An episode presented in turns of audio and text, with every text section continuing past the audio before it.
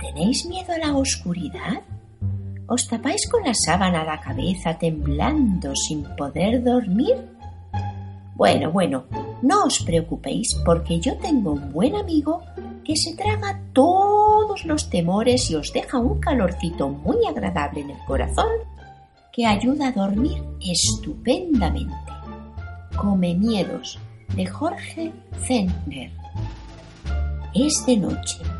En la habitación no hay ni un poquito de luz y hay un niño en su camita con los ojos abiertos como platos que no consigue dormir.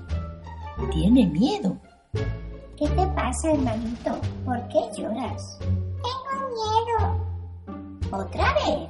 ¿Y de qué tienes miedo ahora? No sé. Tengo miedo. Enciende la luz, por favor. Te da miedo la oscuridad, ¿verdad? Me parece que sí. ¿Tú no tienes nunca miedo? ¿Yo? Jamás. Pero si temo algo, llamo a Comemiedos. ¿Come-miedos? ¿Quién es Come-miedos? Es un buen amigo mío que en dos bocados se traga cualquier miedo por terrible que sea. ¿Come-miedos es un perro? ¿Es un perrazo enorme? No, no es un perro. ¿Es un gato? ¿Un gatazo grandote? No, no es un gato. ¿Es un sapo con una gran bocaza de sapo?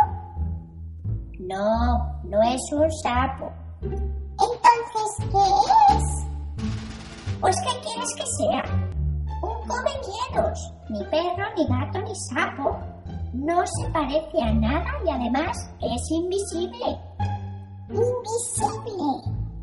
Y ese come miedos, amigo tuyo, puede comer el miedo al dentista. Por supuesto, se come hasta el miedo a las inyecciones.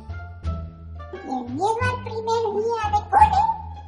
Se lo come antes de que tengas tiempo de saber cómo se llama tu maestra. Olas muy grandes en la playa? ¡Ñam, ñam! Para comer miedos eso es aperitivo de verano.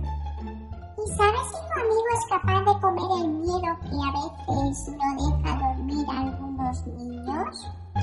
¡Ja! Con ese tipo de miedo se da unos atracones que no veas. ¿Yo podría ser amigo de comer miedos? Por supuesto, te lo presentaré y al fin podremos dormir tranquilos. Pero ¿cómo me lo vas a presentar si es invisible? ¿Dónde está? Ven, ven aquí y abrázame muy fuerte. Así.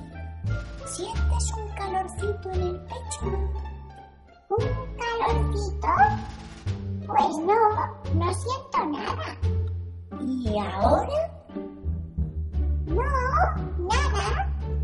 ¿Ahora? Eh, no. Ah, espera, ahora.